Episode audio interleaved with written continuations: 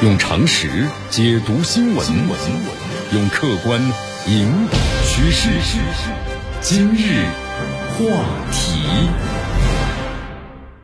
这里是今日话题。大家好，我是江南。接下来的一周啊，将是撼动世界格局的一周。这句话该怎么理解呢？你看，在一九七二年二月二十一号到二十八号，美国总统尼克松呢历史性的访问中国。我们当时这个消息一出来，那是举世震惊啊！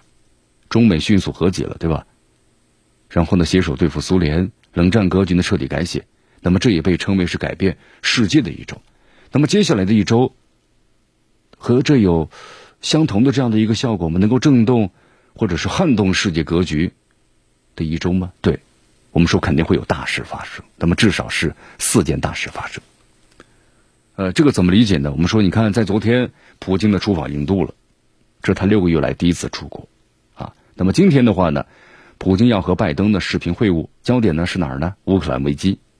好，明天的话呢，德国新总理，我们说了这个苏尔茨茨呢要上台了，十六年的默克尔时代呢就正式结束。好，十二月九号，美国举行所谓的民主峰会，将进一步的撕裂世界。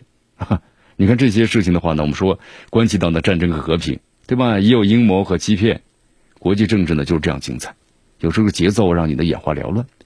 那么，江南先为大家说一下第一件事啊，就是普京的访问印度。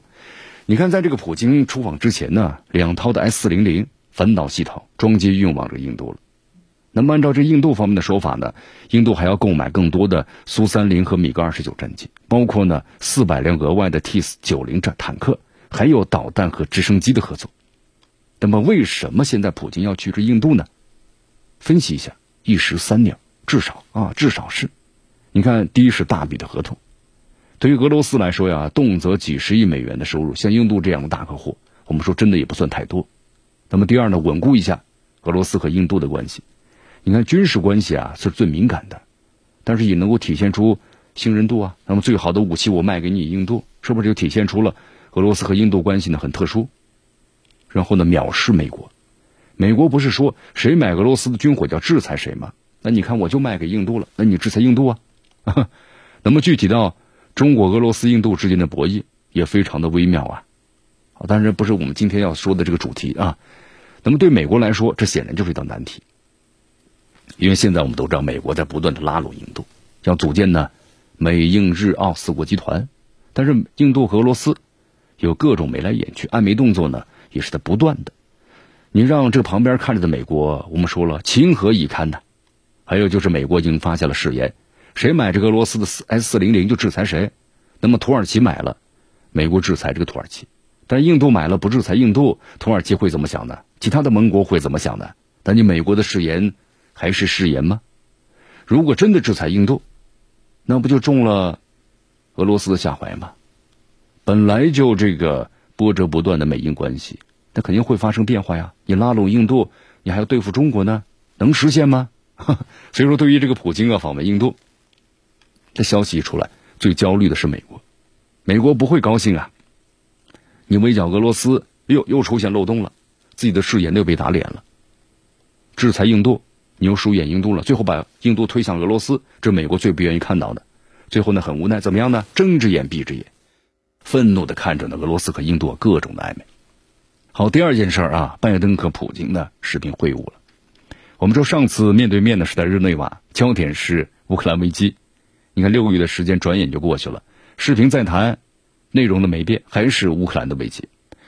你简单看了一下，这个美国《华盛顿邮报》这样写的，说俄罗斯最早呢计划是二零二二年发动的对乌克兰的军事进攻，派出兵力会达到十七点五万名，啊，还有很多的卫星图片呢，等等等等，啊，似乎你看的这些情报文件都是真实的，说俄罗斯军队在俄乌边境的四个地点的集结，五十个战场战术群的部署到位了。一同部署的还有呢新到达的坦克和火炮。那么俄罗斯方面后来发话了，俄罗斯没有对任何国家构成威胁，在本国领土上部署俄罗斯军队是我们的主权和权利，这和任何人都无关呢。但是话说回来，我们说是战争阴云密布啊，一旦爆发的话，那对谁是最悲剧啊？那就是乌克兰最悲剧嘛。一直站在乌克兰背后的欧美，但你想要。跟自己点一点关系都没有也不可能啊！我们说也要被卷进去，所以说西方呢，你别看这话喊的挺凶，但是也挺焦虑，啊，各种向俄罗斯喊话施压呀。你看，甚至这个拜登本人也宣称嘛，我们正在制定一系列的全面和重大的计划，那么增加呢普京采取令人担忧的行动的难度。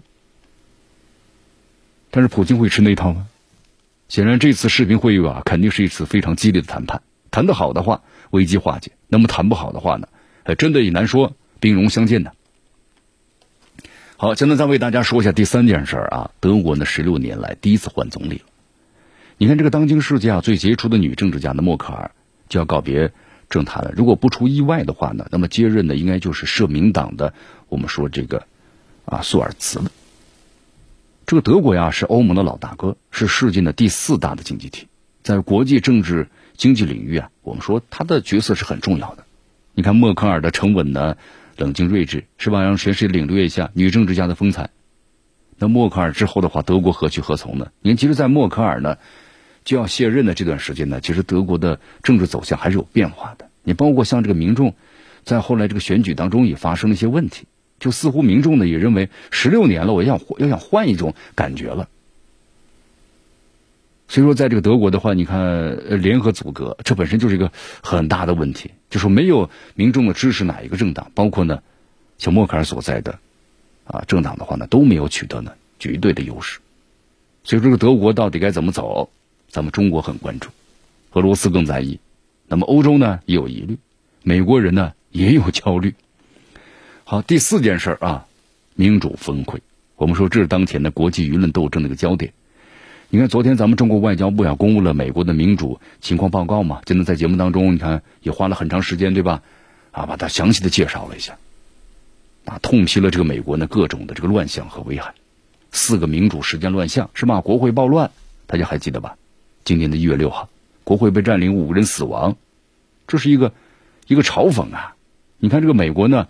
看到美国正在对美国做的事情，美国一定会入侵美国，从美国暴乱解救美国 啊！这不是一个中东外交官的嘲讽吗？你看，你美国自己发生这样的事情，你怎么去做呀？还有种族歧视的问题，隔一段时间就会爆发一次全国性的骚乱，火光冲天，各种美丽风景线。那么，在美国的话呢，现在疫情也失控了，世界上最发达的国家，医疗资源最丰富的国家，但却成为什么呢？世界上确诊人数和死亡人数最多的国家。所以说，这美国太讽刺了。你的民主在哪儿呢？还有一个问题是，美国呀，贫富的分化太严重了。我们这种贫富的分化越严重的话呀，它会导致呢这个国家的矛盾呢越来越越突出。啊，一个国家的话呢，它的经济结构啊，就收入方面最好的这么一个构成是两头都少，那么中产阶级是最大的，那么这个国家就非常的稳定。但是美国现在呢，你看。贫穷的人占到绝大多数，然后呢，同时中产阶级在逐渐的萎缩，而富人呢很少，但是他又怎么样呢？掌握了全球，你看股票百分之九十左右都是他们购买的，所以在这种情况之下呀，这个矛盾能不突出吗？数据触目惊心啊！咱们中国的报告用美国人披露出来的事实，是不是像集束炸弹一样揭露美国最不堪的一面呢？这就是国际舆论斗争，啊，看不下去了。除了咱们中国，还有俄罗斯。你看，这个俄罗斯外交部呢，非常有个性的女发言人嘛，就是扎哈罗娃就痛批嘛，说这个美国的民主峰会这个构想本身就危险，不仅因为它是伪善的，而且因为它不尊重民主，不尊重自由和人权，在日常生活中，那么根本就你看不见民主、自由和人权的半点影踪的国家，你无法谈论拿这些去教导别人。但这里面有个问题啊。美国的目的是什么呀？是不是？美国的目的就是想在伪善的思想下，企图再次分裂国际社会啊，将世界呢分成自己的和异异己异己的，建立一个呢又一个亲西方的联盟。好，最后的话呢，江南和大家来总结一下啊，还是那句老话呀，没有永远的朋友，没有永远的敌人，有的是永远的利。你看现在美国各种拉拢印度，印度呢又依然和俄罗斯眉来眼去，对不对？然后呢，这个美国各种敲打俄罗斯，俄罗斯发飙了，美国还不得不赶紧回握。说北约呢看似都是盟友，但英国和法国之间，德国和美国之间，更别提这个土耳其和希腊之间了，勾心斗角啊。所以咱们呢肯定不能有幻想，这西方就是西方啊，这胳膊胳膊肘啊不会朝外拐的。但是呢，咱们也要冷静，在利益面前，我们说了，再好的盟友都会翻脸，更别提那个人主义的至上的西方。你可以在一段时间呢欺骗一部分人，你可以在一段时间呢欺骗所有的人，但是在永远无法在所有的时间欺骗所有的人，就是这样。民主呢，我们说了肯定是一个好东西，但你看看美国打着民主的幌子干的一些事儿，尤其在阿富汗的和伊拉克，对吧？干下的都是一件件伤天害理的事情啊，几万、几十万人死亡，但是美国人呢拍拍屁股就走了，根本就不管背后的洪水滔天。那么这是所谓的民主吗？还是那句老话吧，出来混总是要还的呀，啊，不多说了。